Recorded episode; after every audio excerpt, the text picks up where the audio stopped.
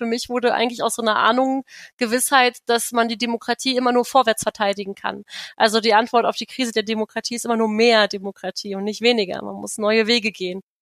Es geht darum, wenn die Politik fundamental in eine andere Richtung geht, als die Bevölkerung das möchte. Es geht um Ideen und, und ähm, Initiativen von Organisationen und Menschen, die sie auf die Tagesordnung setzen wollen.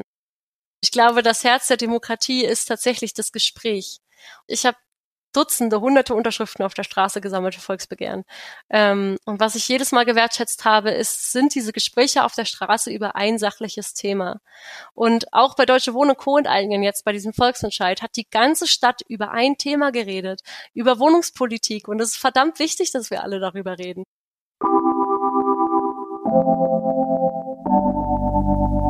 Neue Welten. Der Utopie Podcast. Willkommen zu Neue Welten, dem Utopie Podcast. Einmal im Monat covern wir hier eine Utopie. Mein Name ist Jonas Kiss. Und ich bin Hardy Funk. Und mit dieser Folge geht endlich unsere Sommerpause zu Ende. Die ging etwas länger, als wir gedacht hatten. Ja, eigentlich wollten wir äh, nur einen Monat aussetzen. Dann waren es auf einmal zwei. Und jetzt habt ihr schon seit drei Monaten nichts mehr von uns gehört. Wir hoffen, ihr verzeiht uns äh, diese lange Pause. Es ist halt ein Hobby und wir sind auch keine großen Fans der Leistungsgesellschaft, um es mal ganz diplomatisch auszudrücken. Jetzt sind wir aber auf jeden Fall zurück und wir wollen jetzt auch wieder regelmäßig jeden Monat eine neue Utopie liefern. Und damit zu dieser Folge. Das ist unsere 13. Folge. Wir haben auch irgendwie unsere einjährige Jubiläumsfolge verpasst. Ähm, uns gibt es aber jetzt jedenfalls schon seit über einem Jahr. Und in unserer jetzt 13. Nachjubiläumsfolge soll es um direkte Demokratie gehen. Ja, es waren auch gerade Wahlen und da hat sich das irgendwie angeboten. Mir ging es jetzt eher so, dass nach den Wahlen eher so eine Art Katerstimmung herrscht. Also ich habe das Gefühl, nach den Wahlen ist gleich vor den Wahlen. Ja, genau, das geht mir ähnlich. Man hat ja so alle vier Jahre mal dann die Chance, in der repräsentativen Demokratie zwei Stimmen abzugeben. Äh, meine Erststimme ist meistens, also die für den Direktkandidat oder die Direktkandidatin, die ist schon eher oft verschenkt. Und die Zweitstimme, das sehen wir jetzt ja gerade, die bringt auch nicht unbedingt das, was man sich vielleicht damit erhofft hat. Ähm, entweder die Partei landet eh in der Opposition oder macht eine Koalition mit vielleicht einem eher ungeliebten Partner. Das ist ja jetzt, zeichnet sich ja auch ab, dass da ähm, ja keine Fraktion so richtig happy mit ist. Ja, also deswegen dachten wir uns, direkte Demokratie wäre doch jetzt äh, aus aktuellem Anlass eine ganz nette Utopie, die wir mal vorstellen könnten, auch wenn es natürlich keine so harte Utopie ist, ähm, weil es gibt schon jetzt Elemente von direkter Demokratie auch in Deutschland auf kommunaler und auf Landesebene. Und so weit weg ist diese Utopie quasi nicht. Aber trotzdem würde sich wahrscheinlich einiges ändern, ja, wenn wir auch auf Bundesebene mehr Einfluss hätten. Innerhalb dieser vier Jahre, die eine Legislaturperiode dauert. Und zum Thema direkte Demokratie haben wir, wie immer, eine Expertin eingeladen. Marie Jünemann ist zu Gast. Sie ist Bundesvorstandssprecherin von Mehr Demokratie e.V. Hallo Marie. Hallo, sehr schön heute hier zu sein. Ja, hallo Marie, auch von mir. Ähm, Mehr Demokratie e.V. ist ein Verein in Berlin, den es schon seit 1988 gibt, also schon sehr lange, äh, vor, vor sehr langer Zeit gegründet, der sich für mehr Demokratie einsetzt und zwar auf verschiedenen Wegen für mehr Elemente einer direkten Demokratie, für Volksentscheide, auch bundesweit, für Bürgerräte, für mehr Transparenz, für ein anderes Wahlrecht und einige Dinge mehr. Und über all das wollen wir auch heute reden. Aber vielleicht kannst du, Marie, vorher noch erzählen, wie du eigentlich zu dem Verein Mehr Demokratie e.V. gekommen bist. Ja, gerne. Ähm, ich bin äh, 26 Jahre alt, kann ich vielleicht schon mal voranstellen. Komme aus Berlin ähm, und äh, bin dann doch schon auch ein bunter Vogel als Demokratieaktivistin für den bundesweiten Volksentscheid, glaube ich. Ähm, ich habe Politikwissenschaft studiert an der FU. Ich komme auch aus Brandenburg, aus Königs Wusterhausen, da bin ich zur Schule gegangen. Etwas braun ist der Wahlkreis von Andreas Kalbitz ähm, und hat mich in, äh, ja, der, der Sohn von Andreas Kalbitz, glaube ich, sogar auf meine Schule gegangen, habe ich irgendwann rausgefunden. Ah, egal, ähm, genau und äh, genau und habe mich dann auch sehr schnell im Studium für Demokratie Theorien beschäftigt, beziehungsweise als ich angefangen habe zu studieren, das war so 2014 ähm, bis 2016, äh, sind eigentlich so diese ganzen Krisensymptome in unserer Demokratie aufgetaucht, die so in den letzten, im letzten Jahrzehnt, glaube ich, so bezeichnend waren. Also 2016 war der Brexit, dann wurden das erste Mal die AfD und Rechtspopulistinnen in den Bundestag gewählt. Ähm, wir haben einfach eine Zersplitterung des Parteiensystems eher erlebt. Dann die Wahl Donald Trumps, Fake News und so weiter. Und ähm, ich glaube, das hat in mir ganz doll den Drang irgendwie äh, auch geschafft, als Politikwissenschaftlerin zu forschen, okay, was ist das eigentlich, die Krise der Demokratie und was kann man eigentlich dagegen machen? Und ich habe dann ein einige Hausarbeiten und Arbeiten geschrieben und für mich wurde eigentlich aus so einer Ahnung Gewissheit, dass man die Demokratie immer nur vorwärts verteidigen kann. Also die Antwort auf die Krise der Demokratie ist immer nur mehr Demokratie und nicht weniger. Man muss neue Wege gehen. Das, das habe ich für mich aus dem Studium mitgenommen und ähm, habe dann auch relativ früh in Berlin gab es da damals den Fahrradvolksentscheid, dafür Unterschriften gesammelt. Und das mhm. war eine unglaubliche Erfolgsgeschichte, weil die innerhalb von einem Monat, das war glaube ich 2016, innerhalb von einem Monat haben sie äh, 100.000 Unterschriften gesammelt auf der Straße. Also da kann ich ja nachher nochmal dazu kommen. Also man darf bei Volksentscheiden, bei den ähm, Verfahren nur auf der Straße Unterschriften sammeln, nicht online. Mhm. Und ähm, danach wurde es wurde ein Mobilitätsgesetz in Berlin verabschiedet. Also es hat nicht mal den Volksentscheid gebraucht. Einfach durch diese erste Stufe kam das Mobilitätsgesetz in Berlin. Und das war für mich so eine wahnsinnige Erfolgsgeschichte. Ähm, und weil ich mich generell für direkte Demokratie interessiert habe, habe ich dann angefangen, ein Praktikum bei mehr Demokratie zu machen und äh, bin da einfach nicht mehr weggekommen von dem Verein. Und äh, jetzt bin ich auch schon Bundesvorständin, genau.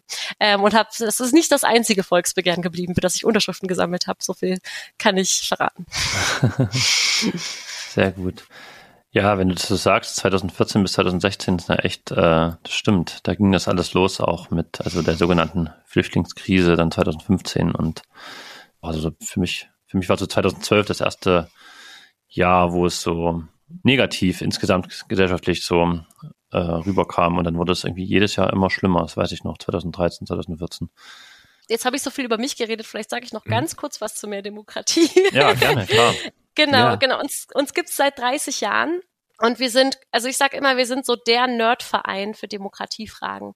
Also ähm, wenn alle immer sich auf Twitter anschreien und über die politischen Inhalte diskutieren, sind wir die, die die Watchdogs für die demokratischen Instrumente sind. Also wir beziehen nicht politisch inhaltlich irgendwie Stellung. Wir sagen mhm. jetzt nicht, ähm, Hambacher Forst muss gerodet werden oder nicht oder hier, ähm, es braucht einen Fahrradvolksentscheid oder so, sondern wir gucken uns die Instrumente der Demokratie an. Also wie ist unser Wahlrecht eigentlich ausgestaltet? Wie transparent ist Politik? Wie sehr können die BürgerInnen mitbestimmen?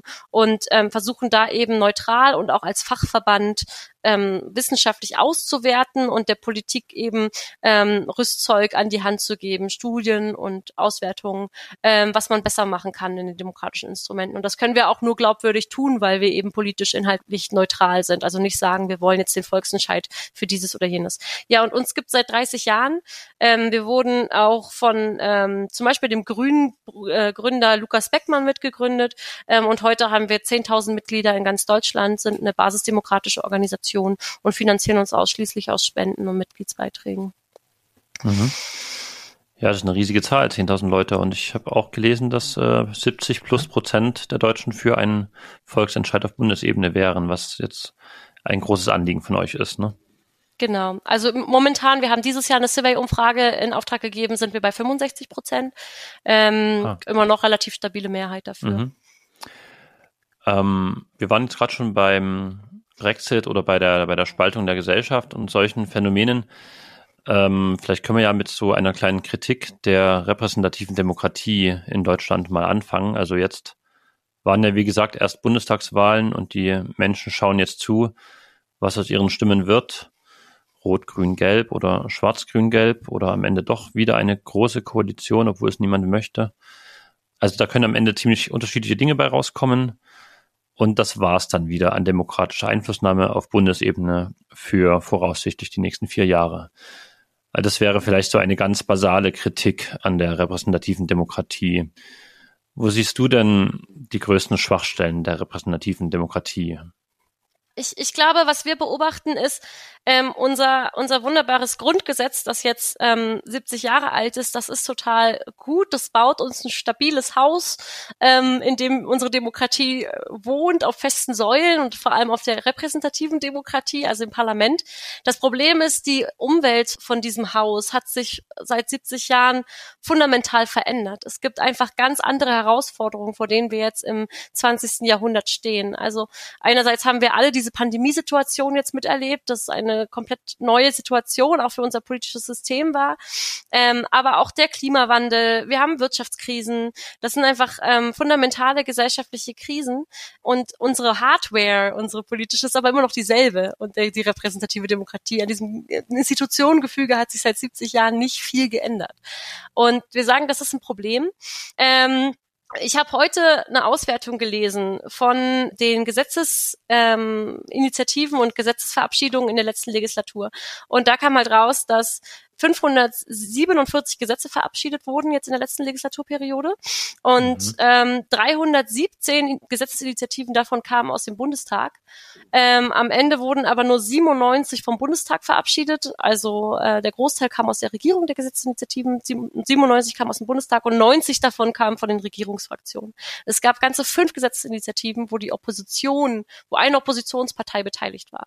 Und da sieht man, dass auch in unserem Institutionengefüge die Mehrheiten so festgefahren sind. Ja, also es ist genau, wie du das gerade angesprochen hast. Ähm, wir wählen alle vier Jahre und dann wähle ich auch noch äh, Parteien, wo ich am Ende gar nicht weiß, sind die in der Regierung und können wirklich die Agenda in den nächsten vier Jahren mitbestimmen oder ist sie eine Opposition? Und ich glaube, dieses Idealbild, was wir haben, da sitzen ähm, jetzt in dieser Legislatur irgendwie 730 Abgeordnete werden es wohl werden, mhm. zusammen und machen sich Gedanken, was ist das Beste für Deutschland das, das ist in der Theorie so und das, das, ich denke, viele PolitikerInnen haben auch den Anspruch, dass das so ist. Aber es gibt dann doch eben machtpolitische Gegebenheiten, die, die dazu führen, dass man einen Fraktionszwang hat, dass man eben doch nicht über die Fraktionsgrenzen hinweg ähm, mal Dinge verabschiedet, dass man sich wechselnde Mehrheiten sucht. Das passiert so in unserem System nicht. Mhm. Und genau deswegen sagen wir, ja, es braucht jetzt ein Upgrade und äh, unsere größte Forderung ist da eben der bundesweite Volksentscheid, um frische Luft in dieses System zu bringen, weil es von innen heraus sich so nicht gut ändert. Und ich glaube, ein großes Beispiel ist halt auch, was wir gesehen haben, diese großen, großen sozialen Bewegungen. Also alle Protestforscher sind sich einig, dass so viele Menschen wie seit Jahren auf der Straße sind. Also so viele Menschen protestieren wie seit Jahren nicht. Und ähm, gleichzeitig haben aber zum Beispiel Fridays for Future einfach überhaupt gar keinen keinen Hebel, ihre Forderungen so umzusetzen, wenn sie jetzt nicht gerade mal vom Bundesverfassungsgericht klagen. Mhm. Und ähm, deswegen sagen wir genau, den bundesweiten Volksentscheid braucht es, um diesen Hebel für zivilgesellschaftliche Initiativen zu schaffen, aber vielleicht eben auch für Oppositionsparteien, die, die sagen, okay, ähm, wir wollen auch mal eine Gesetzesinitiative außerparlamentarisch verhandeln. Ähm, ja, und man muss sich einfach ganz anders gesellschaftliche Mehrheiten suchen, wenn es solche Instrumente eben gibt. Genau, und dann vielleicht noch, was du gesagt hast, ähm, ja, ich, ich, mir kommt immer so das Beispiel in den Sinn, ähm, 2005 waren Bundestagswahlen und es wurde ein neues Parlament gewählt und 2008 war dann die Finanzkrise und niemand hat 2005 vorhergesehen, dass so eine globale Krise kommt. Mhm. Und auf einmal war eine Regierung und ein Parlament legitimiert dafür zu entscheiden für etwas, was, was total unvorhergesehen kam. Ähm, drei Jahre vorher wurde sie halt gewählt. Und da sagen wir auch genau für solche großen richtungsweisenden Entscheidungen braucht es den bundesweiten Volksentscheid oder für so unvorhergesehene Ereignisse, damit die BürgerInnen ihrer Stimme und ihrem politischen Willen mehr Ausdruck verleihen können. Also niemand will das Parlament abschaffen. Ich glaube, dass eher so Instrumente wie der bundesweite Volksentscheid oder auch Beteiligungsinstrumente wie Bürgerräte das Parlament einfach stärken. Und das müssen auch die PolitikerInnen begreifen, dass es ihnen hilft am Ende. Mhm.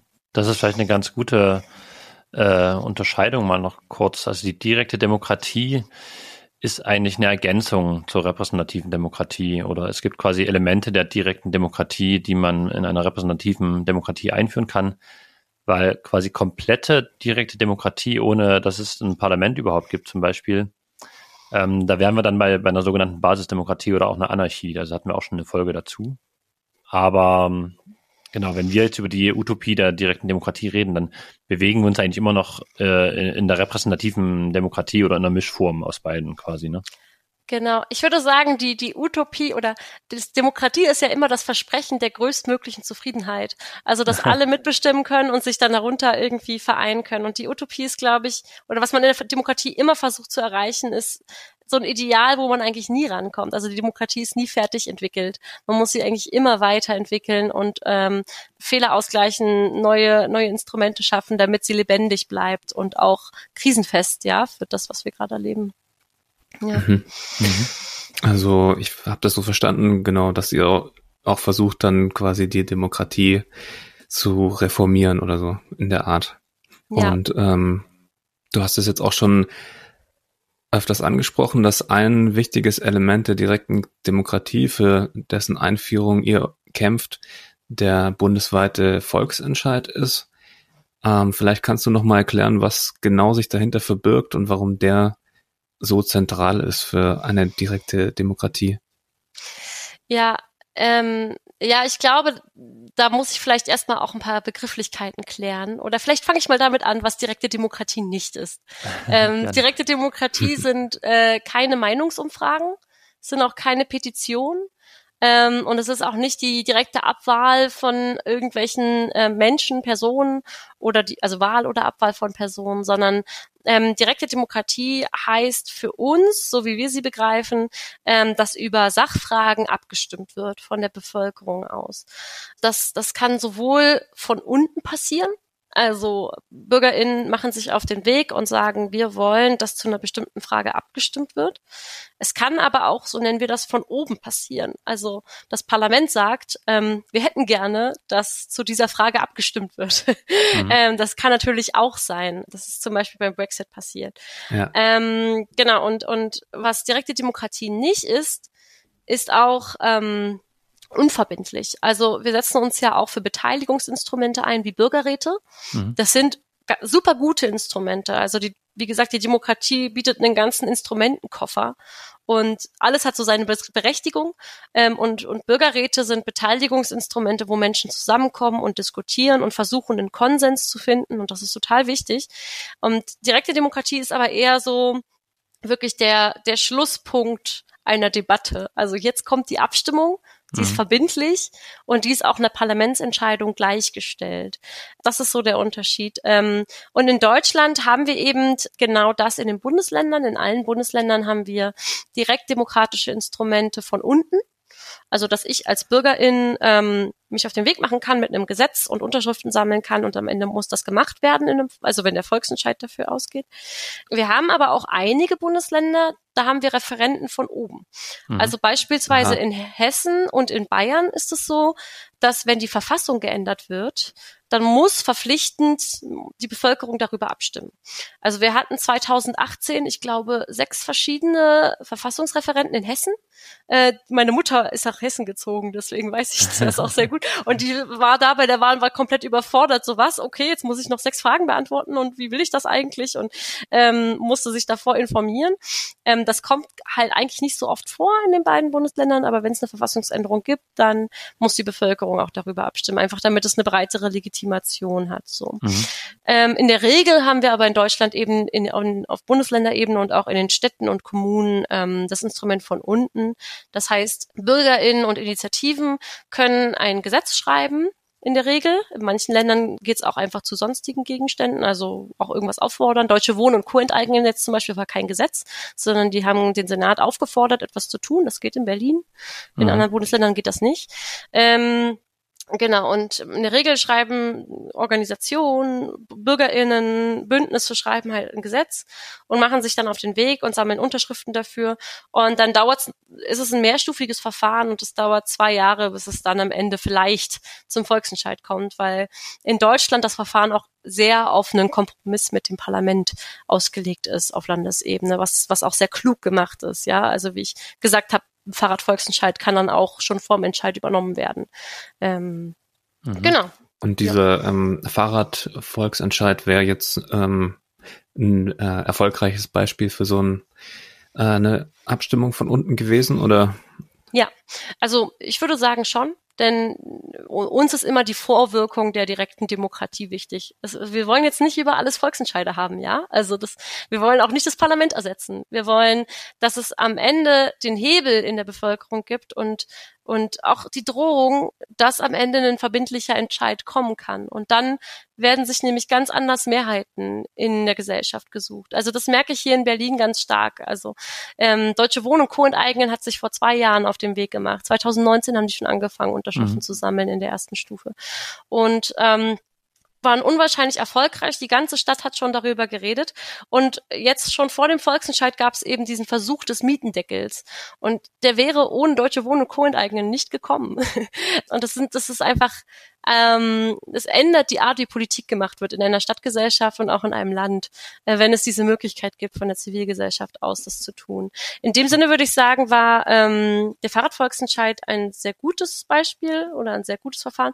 Ähm, auch ein gutes Beispiel war das erfolgreichste Volksbegehren in Bayern das war das Artenvielfaltsvolksbegehren. Das war 2019. Genau, rettet die Bienen.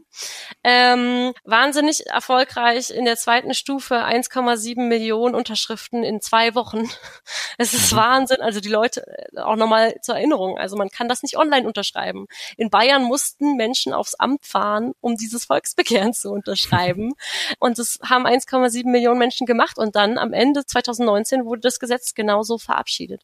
Und mhm. das ist eigentlich das das Wichtige. Es muss nicht zum Entscheid kommen, sondern dass die Politik sich öffnet und eigentlich sieht, wo sind denn die realen Mehrheiten in der Bevölkerung. Und oft ist die Bevölkerung schon viel weiter, als die Politik das denkt. Ja, ja, das denke ich mir manchmal auch. Ja. Und die, die einzelnen Schritte nochmal, die werden quasi, äh, man muss, glaube ich, ein paar Unterschriften sammeln erstmal, um es überhaupt äh, zu einer Zulassung zu bringen. Dann ist es, also ich weiß es jetzt vom bayerischen Kontext her, dann ist es ein Volksbegehren. Äh, da braucht man dann in Bayern zum Beispiel zehn Prozent der Wahlberechtigten. Und dann kommt es in Bayern zum Parlament. Und wenn die sagen, machen wir nicht, dann gibt es einen Volksentscheid. Und in Bayern ist es dann so, dass äh, wenn der Volksentscheid dann die Mehrheit bekommt, dann wird es trotzdem gesetzt, obwohl das Parlament das quasi das nicht wollte. Und du hast ja jetzt Sachen geschildert, wo das Parlament schon im ersten Schritt sagt, okay, bevor wir das jetzt zurückgeben, äh, nehmen wir das irgendwie auf und machen ein Gesetz. Muss es genau das gleiche Gesetz sein oder ist es dann in irgendeiner Art und Weise aufgegriffen?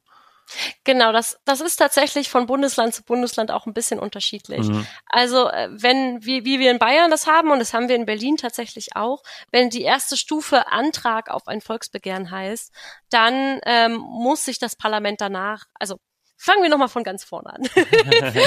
das Verfahren ist dreistufig. Ähm, mhm. Ich sammle, ich sammle erst Unterschriften, ähm, es ist eine, meistens eine geringe Zahl für einen sogenannten Relevanztest, ja. Also interessiert das mhm. überhaupt die Bevölkerung. Das ist sowohl für die Initiative interessant und wichtig, weil wenn dieser diese kleine Hürde, meistens sind es ähm, wenige zehntausend Unterschriften, in Berlin sind es 20.000 Unterschriften und und dann ist es der erste Relevanztest, schaffe ich es überhaupt mit meinem Gesetz eben diese 20.000 BürgerInnen zu überzeugen.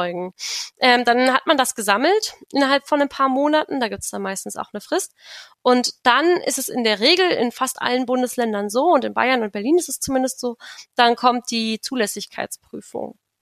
Und ähm, was ich halt oft in Bezug auf die direkte Demokratie höre, ist halt, dass Menschen ankommen und sagen, ja, was ist denn, wenn gegen Flüchtlingsunterkünfte abgestimmt wird oder Minarettverbot in der Schweiz oder Burka-Verbot hatten wir jetzt auch ähm, in der Schweiz. Das möchte ich in Deutschland eigentlich nicht. Was machen wir denn da?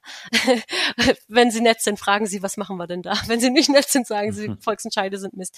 Ähm, genau, und dann, dann sage ich, ja, in Deutschland ist das eben nicht möglich, denn ähm, wir haben sowas, das nennt sich präventive Normkontrolle. Das haben wir im Parlament auch oft.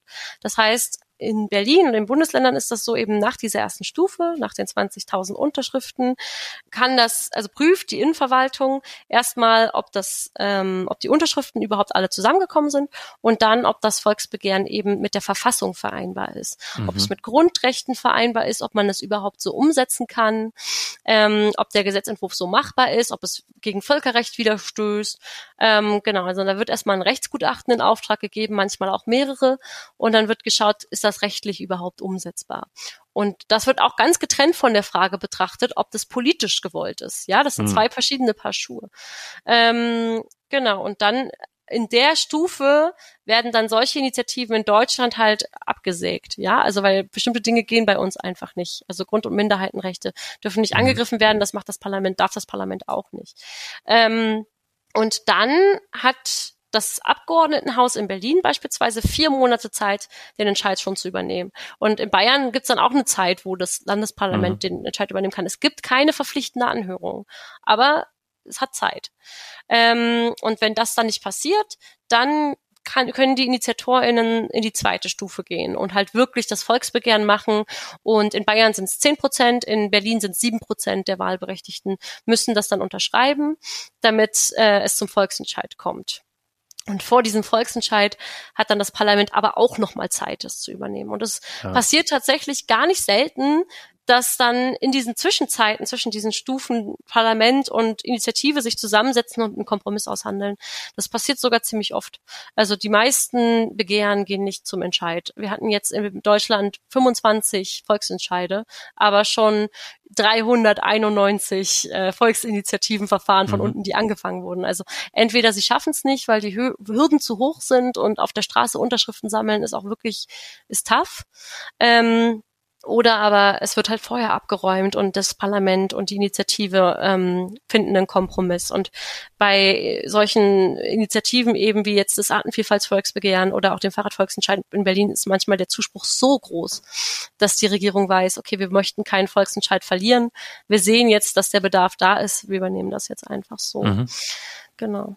Ja, so war das, glaube ich, bei Rettet Wow. die Bienen dann auch hier in Bayern, dass sich dann Genau. quasi Markus Söder oder die Landesregierung da geeinigt hat mit den Initiatoren irgendwie und den Bauern irgendwie. Ja, also Ja. okay, verstehe, das macht Sinn. Also man kann dann quasi nochmal auch in der Phase, wenn das, wenn sich das Parlament damit befasst, nochmal zu den Initiatoren auch auf die zugehen und, und irgendwie was aushandeln quasi. Genau, und das ist, glaube ich, auch ähm, der große Unterschied zur Schweiz. In der Schweiz ist es eben so, dass wir auch ein ganz anderes politisches System haben. Das ist eine Konkordanzdemokratie. Das bedeutet, da regieren immer alle Parteien, alle großen Parteien regieren mit. Mhm. Und die haben immer Angst vor einem Volksentscheid. Also da gibt's da gibt's auch ganz andere Möglichkeiten, sehr schnell einen Volksentscheid zu einem Gesetzentwurf zu machen, um Mhm. den um Vetorecht zu machen. Und da wird von vornherein eigentlich geschaut, dass es gar nicht dazu kommt. Ähm, und, und meistens ist, sind die Fronten dann schon so verhärtet, dass es schwer ist, mit der Initiative auf dem Weg nochmal einen Kompromiss zu machen. Und in Deutschland ist es eben so, dass dieses lange dreistufige Verfahren genau darauf ausgelegt ist, auch einen Kompromiss zwischendurch finden zu können. Und deswegen streben wir das auch auf Bundesebene an. Also auch dieses dreistufige Verfahren für den bundesweiten Volksentscheid. Du würdest also sagen, wie man es jetzt in Berlin oder in Bayern hat, das sind ja so weitest, also sehr weitgehende Verfahren im deutschen Letzt-Länder-Vergleich. So könnte man das auch wirklich im Bund dann machen. Genau, Mhm. genau, auch mit der präventiven Normkontrolle. Es braucht dann natürlich auch andere Hürden. Also ähm, muss man dann eben schauen, ob es fünf Prozent der, der Wahlberechtigten oder zehn Prozent der, der Stimmberechtigten sind, die dann irgendwie in der zweiten Stufe gefragt sind. Ähm, genau, und was das Schöne an Bayern ist ja, dass sie am Ende ja sogar ohne Zustimmungsquorum auskommen. Also in Berlin ist das so, jetzt Mhm. bei Deutsche Wohnen und Co. enteignen. Beim, also mit diesen ganzen Unterschriften sammeln ist es noch nicht ge getan. Man muss auch noch beim Volksentscheid am Ende 25 Prozent der Wahlberechtigten haben, die dafür stimmen. Also die müssen nicht nur teilnehmen, 25 Prozent, sie müssen auch noch Ja stimmen. Das heißt, es müssen, man weiß, es müssen mehr als 25 Prozent auf jeden Fall teilnehmen. Und Mhm. äh, das, das äh, hat in Berlin auch schon nicht geklappt. Also ein, ein Entscheid ist auch schon gescheitert, genau an diesem Quorum. Ähm, Bayern hatte schon sechs Volksentscheide, die komplett ohne dieses Quorum ausgekommen sind und wo die Beteiligung in der Regel sehr hoch war, also 60 Prozent mindestens. Mhm. Es liegt aber auch daran, dass eben Abstimmungen und Wahltage sehr oft zusammengelegt werden und wenn man dann zur Wahl geht, stimmt man eben gleichzeitig auch noch ab. Ja, stimmt. Genau. So war es bei Deutsche Wohnen und Co. jetzt auch. Ja. Genau. Dann gibt's auf der anderen Seite noch Referenten. Also Mhm. bei Referenten, da legt das Parlament beziehungsweise die Regierung einen Gesetzentwurf vor, der dann zur Abstimmung steht. Ähm, was würdest du sagen, wann das sinnvoll ist und wann eher nicht? Vielleicht auch mit dem Blick auf den Brexit, weil das war ja, glaube ich, ein Referendum. Exakt. Ja, danke für diese Frage. Die ist nämlich in Berlin und ich glaube auch in Bayern vor allem total relevant, weil wir auch schon so viele Volksentscheide hatten. Also so viel in Anführungsstrichen, also jetzt sechs in Bayern, sieben in Berlin. Ähm, und was wir auf jeden Fall fordern ist, dass es ein Referendum gibt wenn per Volksentscheid beschlossene Gesetze geändert werden sollen. Und ähm, wir würden gerne das fakultative Referendum einführen. Das nennt sich Volkseinwand. Und da bekommen die BürgerInnen die Möglichkeit, innerhalb von ein paar Monaten, unser Vorschlag wäre so drei Monate, mit einer geringeren Hürde und auch nur eine Hürde, also ähm, 50.000 Unterschriften zum Beispiel, in Berlin ist unser Vorschlag, zu sammeln ähm, und dann gibt es nochmal eine Volksabstimmung über das Thema. Das heißt also, es gibt so einen Referendumsvorbehalt, nennt sich das. Also das Gesetz tritt drei Monate nicht in Kraft. Die BürgerInnen haben in diesen drei Monaten Chance, die Chance, nochmal Unterschriften für einen Volksentscheid zu sammeln. Wenn die nicht zusammenkommen, tritt das Gesetz in Kraft, alles ist gut. Ähm, die BürgerInnen haben aber auch die Chance, eben dann die Unterschriften zu sammeln. Und wenn das denen nochmal wichtig ist, wie zum Beispiel hier das Tempelhofer Feld in Berlin ist auch ein Thema, was weiterhin diskutiert wird. Ähm, und wenn es den BürgerInnen wirklich wichtig ist, dann verlangen sie eben damit nochmal ein Referendum und dann wird es abgestimmt. Aber das Gute ist halt, dass dieses Referendum dann nicht von oben diktiert wird. Also es ist dann eben keine Befragung der BürgerInnen, so wollt ihr das oder nicht. Und vielleicht ist den BürgerInnen das auch wirklich nicht so wichtig. und sie werden aber dann irgendwie zur Abstimmung gebeten, sondern es ist tatsächlich dann eben die, ein Veto, was eingelegt werden kann, wenn Volksabstimmungsgesetze geändert werden. Das ist für uns so ein erster Schritt. Allgemein das fakultative Referendum zu allen möglichen Parlamentsentscheidungen wäre auch schön, weil ähm, mhm. das genau dann eben verhindert, dass Entscheidungen getroffen werden von dem Parlament, die die BürgerInnen so eigentlich nicht mittragen. Ja, also ähm, und hätte vielleicht auch so könnte vielleicht auch so einige Skandale oder Probleme ähm, beheben, wie wenn wir uns zum Beispiel den Mautskandal anschauen, wenn wir vielleicht drei, drei Monate mhm. gewartet hätten nochmal auf die EU-Entscheidung, äh, wäre das nicht schlecht gewesen, also auf die EuGH-Entscheidung. Ähm, ja. Genau, führt mhm. vielleicht auch dazu, dass nochmal auch beschlossene Gesetze nochmal anders diskutiert werden, nochmal angeschaut werden und dann treten sie halt erst in Kraft und wenn, wenn die Bevölkerung auch die Chance hatte, darüber zu diskutieren. Ähm, das wäre zumindest so unser Vorschlag auch des fakultativen Referendums. Und das würde Der, eben auch dazu führen, dass ja. ähm, die Regierung und die Parlamente schon im Vorfeld schauen, wir müssen es irgendwie so äh, austarieren, unser Vorhaben quasi, dass es auch wirklich eine Chance hat, dann äh, angenommen zu werden im Referendum. Ja? Genau, oder, oder zumindest so, dass sie schon wissen, okay, ähm, damit haben wir jetzt alle Initiativen in der Stadtgesellschaft zum Beispiel irgendwie an Bord.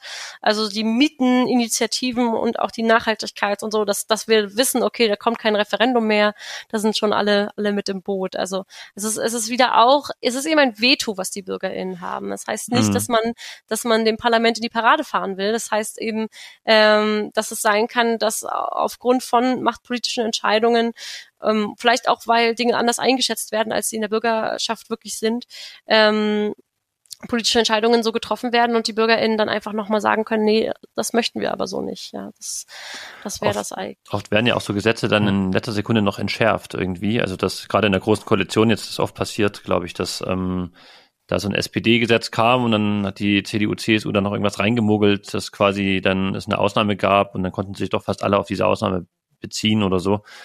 Ähm, sowas könnte ja vielleicht auch dann dadurch verhindert werden, dass man sagt, ja, auch wenn in letzter Sekunde dann noch was reinmogelt, steht dann danach nochmal zur Abstimmung und wenn dann quasi Initiativen sagen, nee, so nicht, äh, da stimmen wir jetzt dagegen und so und, und, und die Leute halt entsprechend mobilisieren oder, oder die Leute sich halt entsprechend informieren von selbst, dann genau. äh, würde das nicht passieren und so könnte man es quasi im Vorfeld vielleicht auch schon sowas verhindern.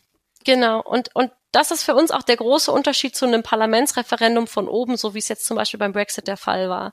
Ähm, bei Brexit war auch das große Problem, dass es eigentlich sogar eine unverbindliche Volksbefragung war. Ähm, weil bei Parlamentsreferenten immer die Gefahr der Manipulation besteht.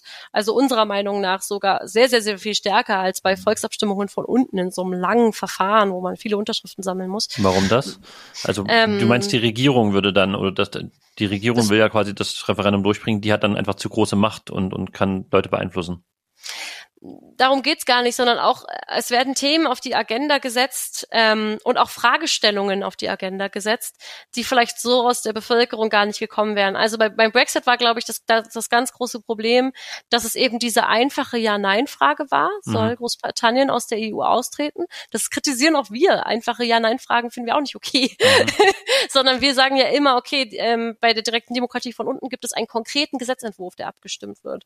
Oder auch bei Deutsche Wohnen und Co. und enteignen. Die haben zwar aufgefordert, den Senat etwas zu tun, aber es war ganz klar in der Abstimmungsbroschüre, die vorher verschickt wurde, das steht auch in, in den Gesetzen immer drin, dass es bei Volksabstimmung so eine Abstimmungsbroschüre am Ende vor dem Volksentscheid braucht, der die Pro- und Kontraargumente beleuchtet wo der Senat nochmal zu Wort kommt, wo das Parlament nochmal zu Wort kommen kann und wo die Initiative zu Wort kommt. Mhm. Und es sind lange Verfahren. Und beim Brexit war das eben genau so, dass Cameron, der damalige Premier, ähm, schon im Wahlkampf 2015 gesagt hat, er möchte über den EU-Austritt ein Referendum machen. Das war halt ein ganz klar machtpolitisch äh, instrumentalisiertes Instrument dann, dieses Referendum. Er hat es im Wahlkampf schon versprochen und gesagt, das mache ich. Und er hat auch später seine eigene, sein eigenes Amt daran geheftet oder es mhm. wurde auch automatisch daran geheftet. Und das ist immer das Problem bei Parlamentsreferenten von oben, dass die meistens von Parteien getrieben sind. Und das ist dann ultimativ immer auch mit der Machtfrage der Partei ver, verwoben. Und ähm, wenn man es eben nicht gut ausgestaltet, wie es eben auch bei Brexit war, wird es eben so eine simple Ja-Nein-Frage, wo am Ende niemand weiß, was heißt denn das jetzt der Brexit? Ja, danach kamen ja diese ewig langen Verhandlungen, wo dann äh, am Ende irgendwann mal der Vertrag, der Austrittsvertrag auf dem Tisch lag. Und da haben auch, finde ich, zu Recht viele verlangt, eigentlich müsste man jetzt nochmal ein Referendum machen oder nochmal eine Abstimmung ja. genau darüber, weil man jetzt eigentlich weiß, was das bedeutet. Mhm. ähm, stattdessen hat man irgendwie 2016 einfach Ja-Nein entschieden und wusste, äh, die BürgerInnen wussten ja selber gar nicht. Es wurde ja auch so viel versprochen. Es gab viele, viel Fake News. Ähm, weil es instrumentalisiert wurde, eben auch von den Parteien selber, weil sie eben auch ihre Machtgefüge damit äh, stärken wollten. Und das ist ein ganz großer Unterschied zu Initiativen, die von unten kommen, die halt wirklich in der Regel ähm, zivilgesellschaftlich organisiert sind.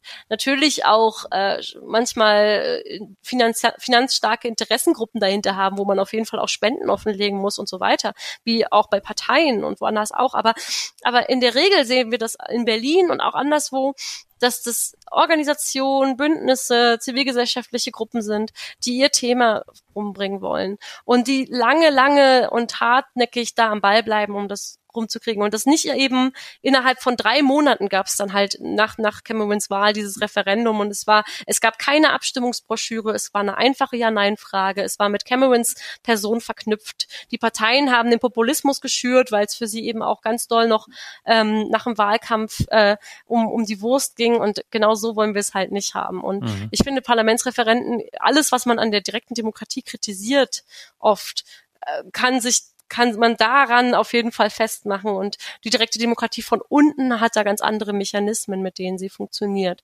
Ähm, deswegen ist es so schade, dass der Brexit auf das ganze direktdemokratische Instrumentarium so ein schlechtes Licht geworfen hat, weil es eigentlich genau das ist, wie wir es auch nicht machen wollen. Ja. Und, und jetzt sagt man aber, ähm, ja, direkte Demokratie von unten ist vielleicht doch keine so gute Idee. Weil eigentlich müsste man sagen, oh, wir haben, wir haben den Brexit gesehen, gerade deswegen braucht es direkte Demokratie von unten und nicht Parlamentsfragen von oben. Das, das funktioniert so nicht. Mhm. Ja, aber du sagst es, trotzdem ist das ja, ähm, denke ich mal, einer der Hauptkritikpunkte an direkter Demokratie, dass man sagt, das öffnet dem Populismus Tür und Tor. Ja. Ähm, also, dass das auch von Populisten missbraucht werden kann. Ja. Äh, ähm, wie, wie würdet ihr das denn bei, oder warum ist es bei quasi äh, Volksentscheiden äh, von unten, Volksbegehren von unten, warum ist es da deiner Meinung nach nicht so eine große Gefahr?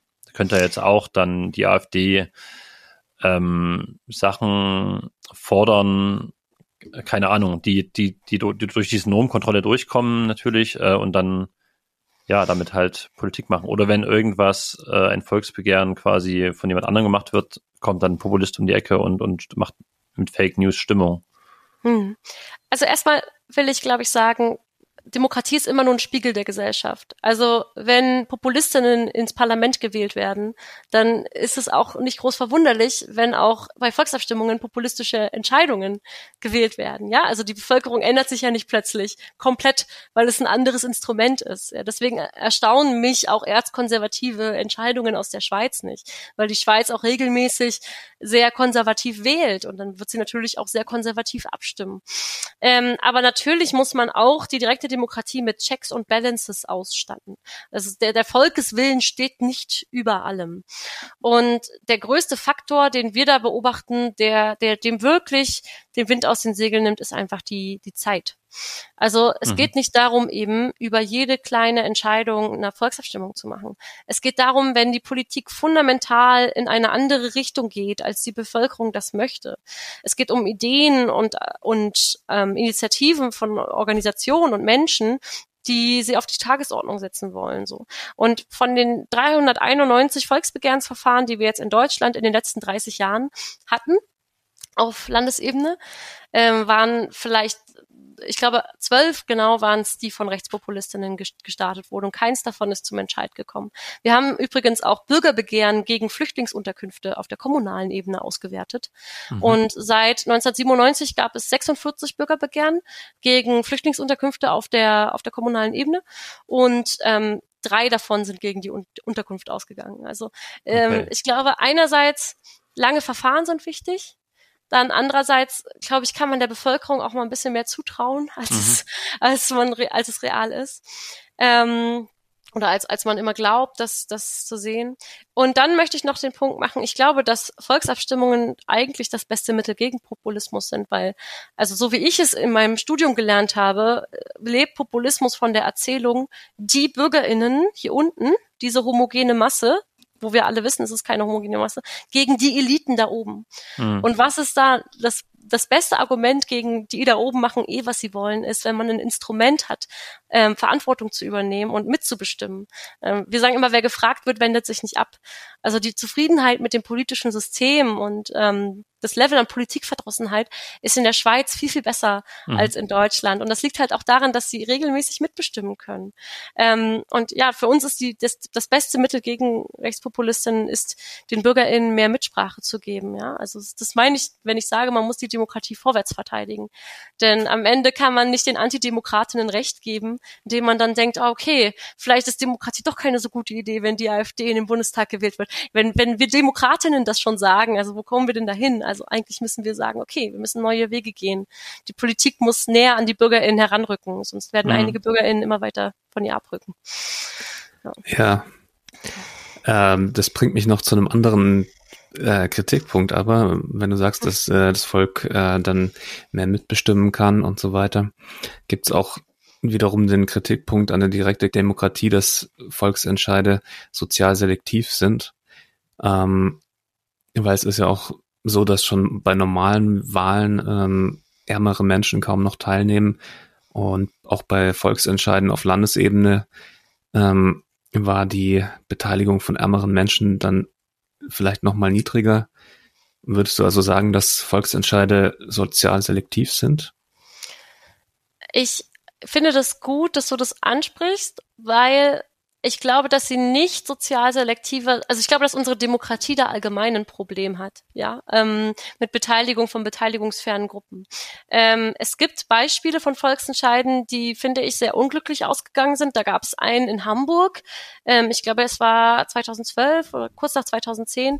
Ähm, da ging es darum, dass SchülerInnen in der Grundschule länger zusammenbleiben, also die Grundschule bis zur sechsten Klasse geht und erst dann aufs Gymnasium oder Realschule oder Hauptschule gewechselt wird und nicht nur bis zur vierten Klasse. Und das ist eben laut Studien erwiesen, dass dann die leistungsstärkeren Schüler in einer längeren Grundschulzeit die leistungsschwächeren noch stärker mitziehen und diese soziale Selektion nicht äh, so schnell verläuft. Und Äh, man hat damals eigentlich argumentiert, ja, ähm, dass, dass das gerade für die äh, für Menschen mit geringeren Einkommen und Bildungshintergrund eigentlich von totalem Interesse wäre, ihre ihre Kinder halt länger mit ähm, auf durchmischte Grundschulen halt so zu schicken. Ähm, am Ende ist der Entscheid aber ganz klar für die kürzere Grundschulzeit ausgegangen und das lag auch daran, dass eben gerade die Schichten, die besser gestellt sind, teilgenommen haben am Volksentscheid und die Schichten, deren Kinder eigentlich davon profitiert hätten von einer längeren Grundschulzeit, also nachweislich einfach, weil wir keine so gute Chancengleichheit in Deutschland haben, ähm, sondern also die, die eher aus bildungsferneren, beteiligungsferneren Schichten kommen, mit schlechterem Einkommen, mit anderem Bildungshintergrund, dass diese Menschen gerade nicht zum Entscheid gegangen sind damals. Und das, das gibt solche Beispiele. Aber bei Wahlen haben wir das gleiche Problem. Also wir sehen nicht, dass sich signifikant andere Gruppen bei Wahlen beteiligen als bei Volksabstimmungen. Ähm, was ich immer gerne einbringe, ist eine Studie aus der Schweiz von 2012, die ich gelesen habe. Die Schweiz ist eben, was Volksabstimmungen angeht, sehr, sehr gut erforscht. Und die hat eben Abstimmungen über einen langen Zeitraum untersucht, über zwei Jahre und hat eben gezeigt, mhm. dass an sieben Abstimmungen in der Schweiz, also es gibt immer vier Abstimmungssonntage im Jahr, dass über vier, äh, über sieben Abstimmungssonntage ähm, 90 Prozent der Bevölkerung teilgenommen haben. Ähm, also die Beteiligung bei einzelnen Abstimmungen ist nicht höher, aber die Mischung aus WählerInnen und NichtwählerInnen ist viel also viel, viel fluktuierender, als es bei Wahlen der Fall ist. Also es wählen nicht immer die gleichen, ja, also es machen nicht immer die gleichen mit und nicht mit, sondern es ist, es wechselt öfter, weil Volksabstimmung eben eigentlich eher die zu ohne bringt, die betroffen sind und die, die sich von dem Thema mitgenommen fühlen, die da jetzt mitreden möchten, weil es sie betrifft. Ähm, und das, das ist eigentlich der Vorteil von Volksabstimmungen im Gegensatz zu, zu Wahlen, wo, wo es eigentlich viel größere Schwierigkeiten gibt, NichtwählerInnen zu mobilisieren, weil die eigentlich eine recht gleichbleibende Gruppe sind. Ähm, mhm. Ja, also da sagen wir, über die Zeit bringt es sogar mehr Menschen zur Urne. Trotzdem finde ich, ähm, ist das ein Problem. Und da können gerade Beteiligungsverfahren, glaube ich, der, der, der weitere Puzzlestein ähm, im Demokratiegefüge, ähm, glaube ich, einen guten Ausgleich schaffen. Ja, man muss einfach solche Gruppen gezielt ansprechen, ihnen Möglichkeiten bieten, auch innerhalb von ihrem Alltag als Kassiererin, als Krankenschwester, als Schichtarbeiterin ähm, teilzunehmen. Und dann ist es eben nicht die Abstimmung oder die Wahl, sondern dann ist es eben eine aufsuchende Beteiligung. Ich gehe zu den Leuten hin und ich sage, bitte, bitte, nimm jetzt an diesem Prozess teil, mhm. weil wir wollen genau deine Meinung haben und wir machen alles möglich, damit du mitmachen kannst.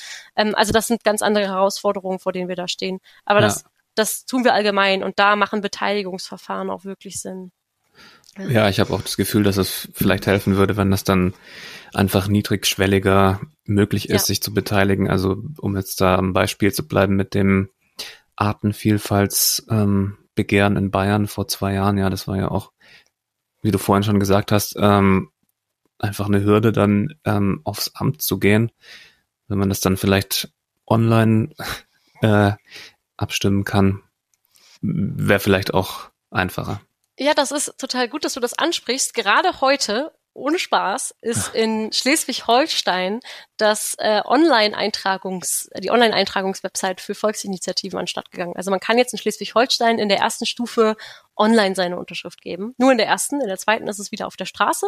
Mhm. Aber dieser Relevanztest wird jetzt so ein bisschen einfacher. Und ehrlich gesagt finde ich das ziemlich gut, weil auf der Straße Unterschriften sammeln ist einfach nicht mehr zeitgemäß. Und gerade jetzt auch in Corona-Zeiten hatte Deutsche Wohnung Co. enteignen es so schwer, über 300.000 Unterschriften auf der Straße zu sammeln. Stimmt. Ja. Ähm, da brauchen wir eigentlich andere Mechanismen. Andererseits sagen wir immer, man muss dann auf der Straße mit jeder einzelnen Person sprechen. Also ich selber habe auch einen Volksbegehrensantrag schon am Laufen für ein Transparenzgesetz in Berlin. Wir haben in der ersten Stufe 32.000 Unterschriften gesammelt und ich, ich stand jede Woche auf der Straße und wir haben insgesamt mit über 30.000 Menschen geredet. Mhm. Ja, also man muss sie ansprechen. Manchmal schickt man auch per Postenbrief hin, aber das ist wirklich der kleinste Teil, den Großteil spricht man auf der Straße an. Ähm, und das hat auch eine demokratische Qualität, ja. Genauso wie Straßenwahlkampf auch eine demokratische Qualität hat, weil man ins Gespräch kommt miteinander. Ähm, also ich glaube, man muss beides ja. zusammendenken zukünftig. So niedrigschwellige Online-Möglichkeiten damit zu machen, aber gleichzeitig das Gespräch, das zwischenmenschliche Gespräch, was das Herz der Demokratie ist, irgendwie weiter auch fördern. Ja. Mhm. Und äh, zu dem Punkt noch, also nur ich habe jetzt mit vor kurzem mit ähm, Klassismus-Experten Andreas Kemper gesprochen, also der über quasi die Diskriminierungen und sowas äh, aufgrund der sozialen Klasse äh, sich gut auskennt. Und der hat, ähm, wir haben da einfach die Wahlbeteiligung allgemein bei Bundestagswahlen und sowas geredet. Die ist ja auch, ähm, ich glaube, bei so 26 Prozent äh, in den unteren Klassen quasi, während die sonst ja bei 76 Prozent ist. Also ein riesiger Unterschied. Und das ist halt, wie gesagt, bei Volksentscheiden bisher ja oft ähnlich gewesen oder noch schlimmer. Und er hat vorgeschlagen, einfach den Leuten auch Geld zu geben, zu sagen, so hier die Wahl, das ist uns extrem wichtig. Ihr kriegt 50 Euro, wenn ihr wählen geht. So, das ist vielleicht. aber es ist natürlich eine extrinsische Motivation, sag ich mal so, ne? Aber was, was wir zum Beispiel auch fordern, ist, ähm, was Studien aus Großbritannien und auch den USA, Oregon ist da Vorreiter gezeigt haben, ähm, die automatische Briefwahlversendung, ja. Also diesen, diesen Antrag einfach, mhm. den man immer machen muss, nicht mehr zu machen. Auch jetzt bei der jetzigen Wahl konnte man QR-Code scannen. Ja, das, das war, sehr einfach. Ja. Ähm, ging schon ein bisschen einfacher. Aber tatsächlich haben ähm, Studien aus anderen Ländern gezeigt, dass die automatische Briefwahlversendung nicht nur die Wahlbeteiligung steigert, sondern gerade die Wahlbeteiligung in solchen Gruppen steigert. Weil, weil du kriegst es auf dem Silbertablett serviert und es es nimmt zumindest noch ein bisschen die Hürde auch, ja. ähm, da jetzt hinzugehen am Sonntag oder eben das auch noch zu beantragen. So. Ja. ja, stimmt, ja. ist auch eine gute Idee. Ähm, du hattest vorhin auch schon Bürgerräte erwähnt und ähm, gesagt, es ist jetzt kein direkt demokratisches Instrument.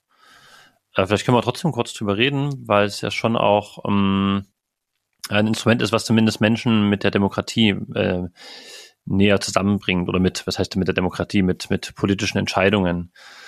Ähm, Bürgerräte sind, glaube ich, da ist wichtig, dass Menschen per Los ausgewählt werden, nicht gewählt werden. Und so will man quasi Menschen aus allen sozialen Schichten, Frauen wie Männer, migrantisch und nicht migrantisch, jung und alt, aus der Stadt und vom Land, ähm, zusammenbringen. Das kann man auf kommunaler Ebene machen oder auf Landesebene, aber eben auch auf Bundesebene. Und die diskutieren dann über ein Thema. Das wird unterstützt von ModeratorInnen und ExpertInnen. Und ähm, ja, am Ende dieser Diskussion gibt es mehrere Termine. Ähm, ja, am Ende steht dann ein, ein sogenanntes Bürgergutachten. Und das äh, soll quasi die Politik beraten und ihr den Willen der Menschen auch mitteilen quasi. Es ist aber nicht bindend, also nicht so wie ein äh, Volksentscheid. Ähm, was, was sind denn die Vorteile von diesen Bürgerräten, wenn sie doch gar nicht bindend sind? Ja, ich, ich glaube, wir haben ja jetzt heute auch schon viel über die Krise der Demokratie gesprochen und ich glaube, es gibt gerade eine ganz große Sehnsucht nach Konsens. Also wir haben diese, diese riesigen ähm, Klippen, diese riesigen äh, Spalte, Spaltungen in unserer Gesellschaft und die manchmal so, so unüberbrückbar scheinen. Und ähm, es braucht eben Instrumente, die über diese, diese Spaltungen Brücken bauen. Und Bürgerräte sind genau das, also ein Konsensinstrument. Mhm. Ähm, es ist auch keine Meinungsumfrage, also wie du schon richtig gesagt hast, ähm, Bürgerinnen werden in diesen ähm, Verfahren per Los ausgewählt.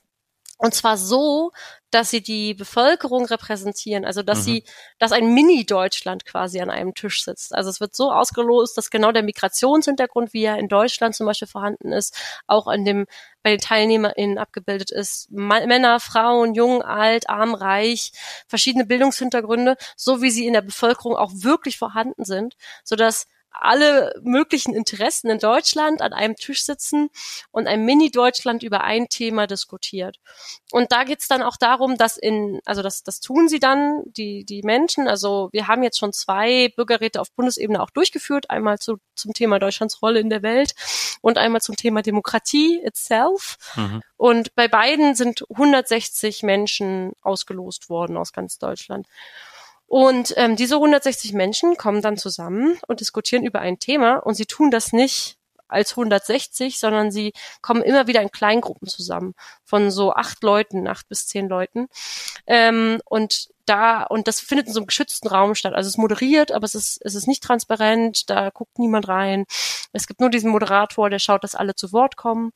Ähm, ja, und da treffen Menschen aufeinander, die sich sonst so im realen Leben nie treffen würden. Also mhm. der, der Späti-Verkäufer aus Berlin und der Banker aus Frankfurt am Main sitzen dann halt zusammen an einem Tisch und äh, reden darüber, welche Rolle Deutschland jetzt in der Welt einnehmen soll. Ähm, und das ist wahnsinnig bereichernd, weil es da nicht um Expertinnenwissen geht, sondern es geht tatsächlich um die Alltagserfahrung der Menschen. Es geht genau darum, wie die Menschen das wahrnehmen. Und es gibt Expertinnen-Input auf dem Weg, damit alle so die gleiche Basis haben, weil das ja dann doch schon unterschiedliche Voraussetzungen gibt. Also eine Hochschulabsolventin geht da einfach Mhm. anders rein als eben jetzt der Späti-Verkäufer. Damit alle auf eine Basis kommen, gibt es Expertinnen-Input, ganz ausgeglichen mit Pro und Contra.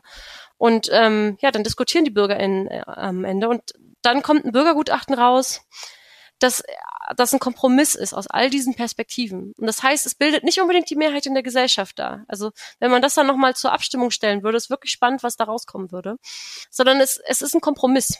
Es ist wirklich ein, ein Instrument, was darauf ausgelegt ist, so einen Kompromiss aus unterschiedlichen Perspektiven zu finden. Und es kann ein Wegweiser für die Politik sein, wie sie vielleicht unterschiedliche und auch widerstreitende Interessen vereinen können.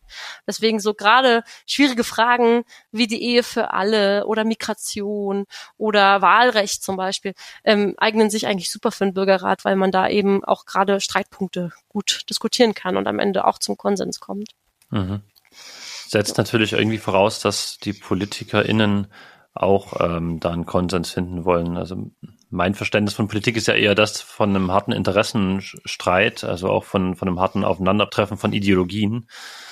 Ähm, da, da kann ich mir zum Beispiel nicht so vorstellen, dass sich jetzt äh, die Außenpolitik Deutschlands äh, ändert, weil der Bürgerrat äh, sein Gutachten quasi abgibt und dass die dann sagen, ja stimmt, so wäre es eigentlich schlauer. Ähm, Der, da fehlt auch ganz die Legitimation von dem Verfahren, ja. Also Mhm. nur weil die diese BürgerInnen jetzt ausgelost sind, heißt das ja nicht, dass sie, dass die Person, die die 26-jährige Frauen wie mich repräsentiert, mich da auch wirklich gut repräsentiert, ja. Nur weil Mhm. sie die gleichen demografischen Merkmale hat. Ähm, darum geht's auch gar nicht. Also es soll, es kann gar nicht verbindlich sein am Ende. Es kann aber ein guter Wegweiser sein in Zeiten, in denen wir uns gerade befinden, wo wir eben oft was wir auch bei Volksabstimmungen beobachten, so 50-50 Entscheidungen haben, ja, wo, Mhm. wo man gar nicht so richtig weit weiß, okay, wie, wie nehme ich das jetzt mit, wie fange ich das jetzt ein, wie mache ich denn jetzt damit Politik, wo, wo auch ähm, jetzt gerade ne, es eigentlich keine Volksparteien mehr gibt, ja, also vor, vor 50 Jahren wurde die SPD oder die CDU noch mit 50 Prozent Mehrheit gewählt, jetzt haben wir überall 25 Prozent und es muss sich ganz flexibel, müssen Kompromisse gefunden werden. Also ein Bürgerrat kann Konsens aufzeigen, die Politik kann das übernehmen, das Parlament kann das übernehmen. Und wenn sie das nicht tut, können die BürgerInnen, wenn es den bundesweiten Volksentscheid gäbe, vielleicht einen Volksentscheid drüber machen, wenn es ihnen super wichtig ist. Also wenn es, sagen wir, es gibt einen Klimabürgerrat, der findet einen Konsens, was zu, zu Klimafragen. Die Politik übernimmt das, den Kohleausstieg nicht, Mhm. jetzt mal als Beispiel, dann, und dann kriegt die Bevölkerung die Möglichkeit, einen Volksentscheid darüber zu machen. Das wäre eigentlich das Traumzusammenspiel, was wir uns wünschen. Und dann wird es eigentlich erst richtig lebendig. Dann diskutieren wir in der ganzen Gesellschaft ganz anders über Themen, als es jetzt der Fall ist, wo wir uns nur darüber aufregen, dass Politik in Hinterzimmern gemacht wird und wir doch eigentlich nur alle vier Jahre unser Kreuz machen können. Ähm, ja. das, das wäre eigentlich eine runde Komposition von demokratischen Instrumenten. zu dieser ähm, Diskrepanz, die man manchmal das Gefühl hat, äh, eben zwischen Beteiligung und ähm, Politik, die anscheinend in Anführungsstrichen da oben gemacht wird, ähm, wollte ich auch noch mal irgendwie, würde mich noch mal interessieren, so ein Abgleich, so ein geschichtlicher, weil du hast auch schon gesagt, dass Demokratie immer sich so im Prozess befindet und verändert, aber wenn man das jetzt so als politisches System nimmt, dann war die Demokratie ja auch mal eine Utopie. Und ähm, in dem Sinne, also es gab das Vorbild der griechischen Demokratien, äh, zum Beispiel in Athen, äh, da gab es schon viele sehr direkt demokratische Elemente. Und es gab auch so philosophische Vordenker wie Jean-Jacques Rousseau, der auch wollte, dass Bürger in Volksversammlungen über ihre Belange abstimmen, ähm, ohne Zwischenschaltung von Repräsentanten. Ähm, entsprechen denn die repräsentativen Demokratien von heute eigentlich noch dem utopischen Idealen von damals oder? Ich glaube, ich war nie große Theoretikerin. Ich bin, glaube ich, eher so eine Macherin. Ich bin die, die auf der Straße steht, mit Menschen redet und Unterschriften sammelt.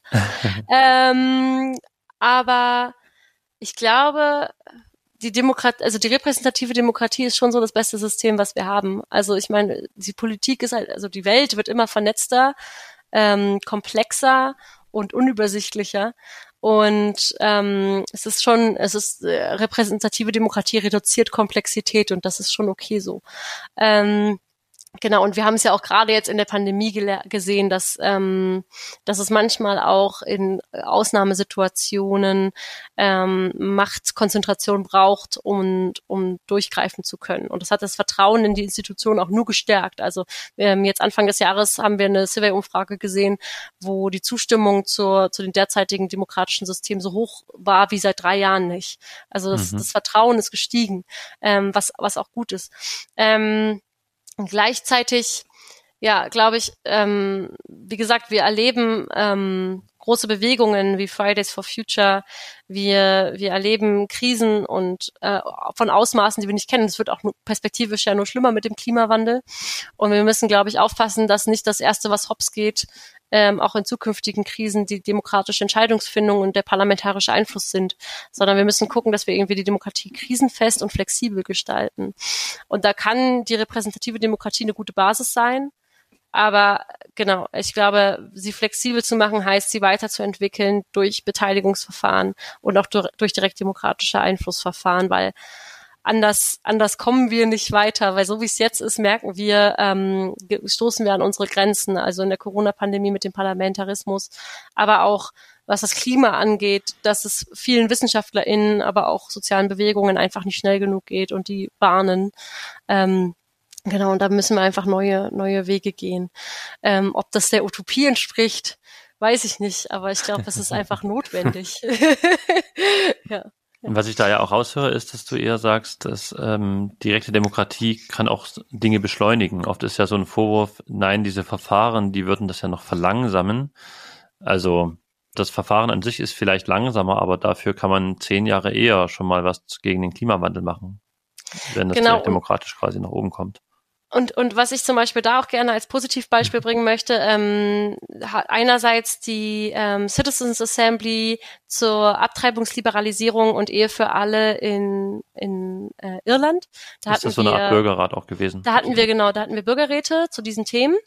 Die haben das vorbereitet. Es sollte eine Verfassungsänderung dazu geben und dann hat, wurden dazu eben Bürgerräte eingesetzt, die das erstmal beraten sollten und einen Kompromiss finden sollten.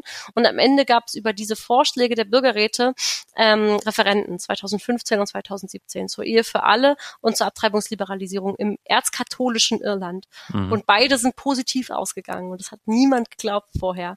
Und auch jetzt am, am äh, Bundestagswahl Sonntag ähm, gab es ja diese Abstimmung der Ehe für alle in der Schweiz.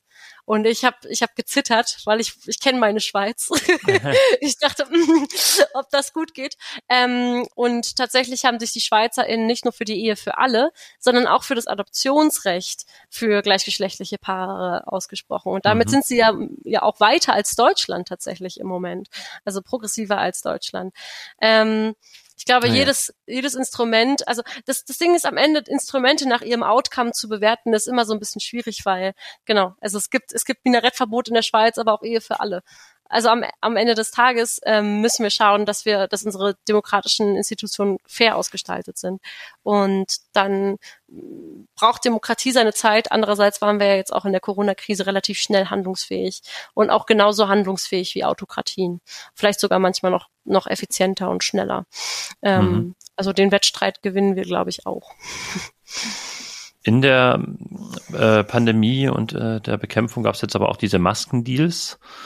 Ähm, es gibt ja auch immer so eine sehr indirekte Beeinflussung von Politik in den Demokratien, also Lobbyismus von Unternehmen oder UnternehmerInnen oder auch Parteispenden von Unternehmen und dazu noch so Korruption und Küngelei. Gibt es darauf denn auch Antworten von Seiten der direkten Demokratie oder was ist eure Antwort darauf? Mehr Transparenz oder komplettes Verbot von Lobbyismus und Parteispenden zum Beispiel? Also wir sind ja auch Lobbyistinnen. Deswegen ja. würde ich sagen, Lobbyismus verbieten sind wir nicht an vorderster Front dabei. Ich glaube, es braucht auch tatsächlich in der repräsentativen Demokratie Lobbyismus, weil ähm, Abgeordnete ja auch auf die Expertise angewiesen sind. Also erstmal sich von den Interessenverbänden oder auch von Verbänden, die in dem Feld arbeiten, sich beraten zu lassen, ist ja erstmal nichts Schlechtes. Auch wir beraten PolitikerInnen, was halt Demokratie angeht. Mhm. Auch Lobby Control berät PolitikerInnen oder macht Lobbyarbeit, ja, äh, mhm. gegen Lobbyismus. ähm, also ja gut, aber glaube, das, der Unterschied ist, dass halt so ein Unternehmen da irgendwie Milliarden zur Verfügung hat und gerade irgendwie dann Familien oder arme Menschen äh, gar keine Lobby haben, ne? Total, total. Also da stimme ich dir auch zu. Und es ist ja, genau, es ist eben nicht ähm, repräsentativ zur Bevölkerung oder mhm. wie die realen Verteilungen auch in unserer Gesellschaft sind. Und das ist auf, auf jeden Fall nicht chancengleich. Ähm, und deswegen fordern wir auch immer gemeinsam mit Lobby Control, Abgeordneten Watch und anderen Organisationen auf jeden Fall den ähm, legislativen Fußabdruck. Ähm, es gab jetzt eine Reform des Lobbyregisters.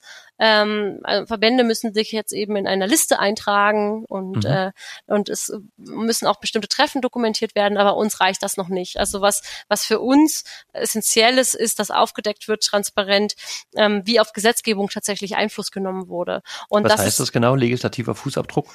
Das bedeutet, dass, ähm, dass wenn Interessenverbände oder ähm, Organisationen, ähm, PolitikerInnen eben Gesetzestexte oder Vorlagen zukommen lassen oder auch Stellungnahmen oder ähm, halt Schriftstücke mhm. äh, und die Einfluss, also ein, Eingang nehmen in den Gesetzgebungsprozess, dass das gekennzeichnet werden muss.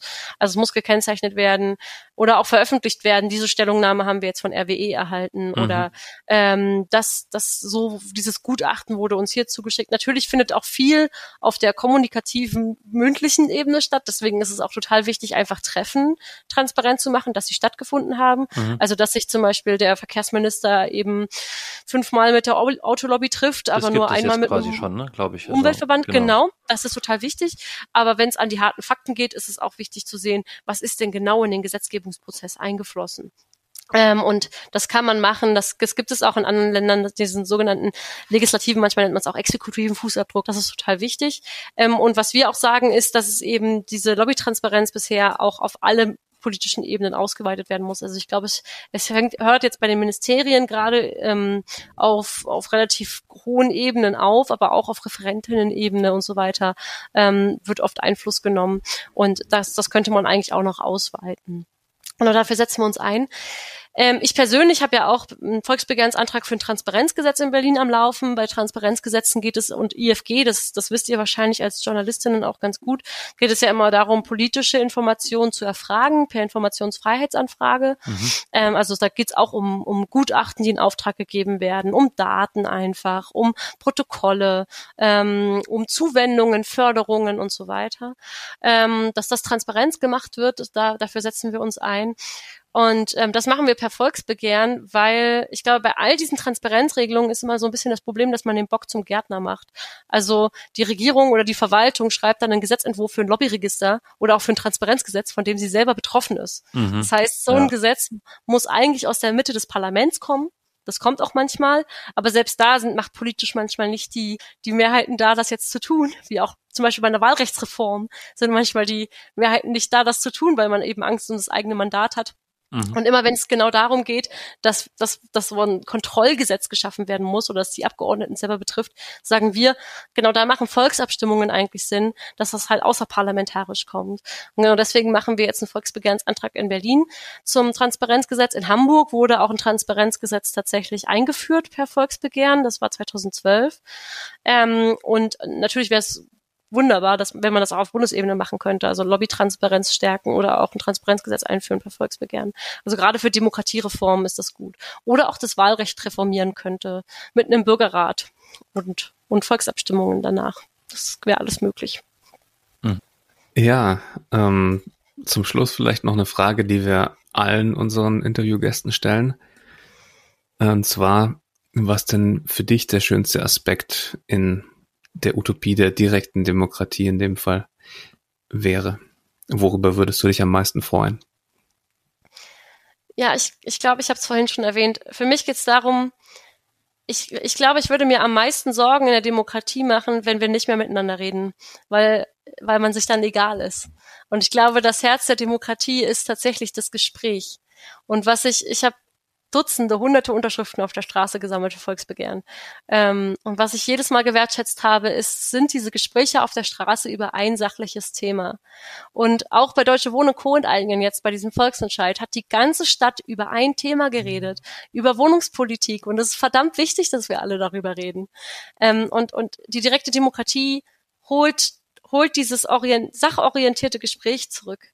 Und das, das ist für mich das Schönste daran, dass wir nicht über Machtpolitik reden und, und, Korrupt, also und Korruption nicht mehr so eine Chance bekommt und wir nicht sagen, ich finde Lindner doof oder Laschet toll, sondern dass wir darüber reden, eigentlich worum es geht, nämlich die Inhalte und dass wir darüber ins Gespräch kommen und uns austauschen. Das ist für mich der Kern der direkten Demokratie und eigentlich auch der Demokratie an sich. Sehr schön. Dann ist ja umso besser, dass wir heute auch hier geredet haben. Ja, vielen Dank. Ja, danke dir, Marie. Danke für deine Zeit und deine Expertise.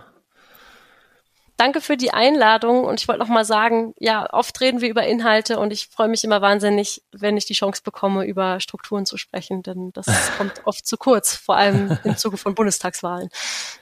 Ja, wir hoffen, die HörerInnen sind dran geblieben, auch wenn es nur um Strukturen ging die ganze Zeit. Ja. Und es ja. nicht so blumig war wie, wie manch andere Utopie vielleicht jetzt heute. Naja, wir hatten auch ein paar Beispiele aus der Praxis. Ja.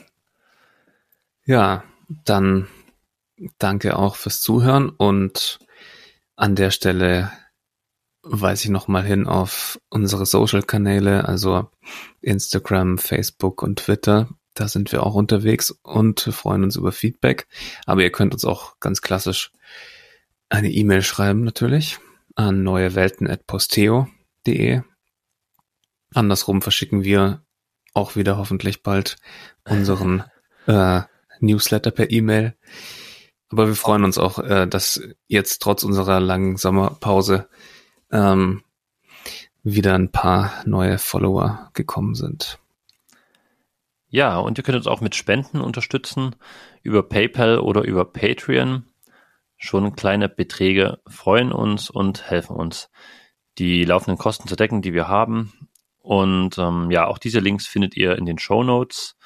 Wir werden natürlich auch ähm, noch Infos verlinken zu den vielen Sachen, die wir hier jetzt im Gespräch erwähnt haben. Da könnt ihr euch dann auch noch weiter informieren zu den verschiedenen Volksbegehren oder auch zur Schweiz etc. Und ja, in Sachen Spenden geht ein großer Dank raus an Alex, unseren ersten Patron bei Patreon. Das wissen wir sehr zu schätzen. Vielen Dank. Ja, und dann bis zum nächsten Mal. Diesmal dann wie gewohnt in einem Monat wieder. Bis dann. Ciao.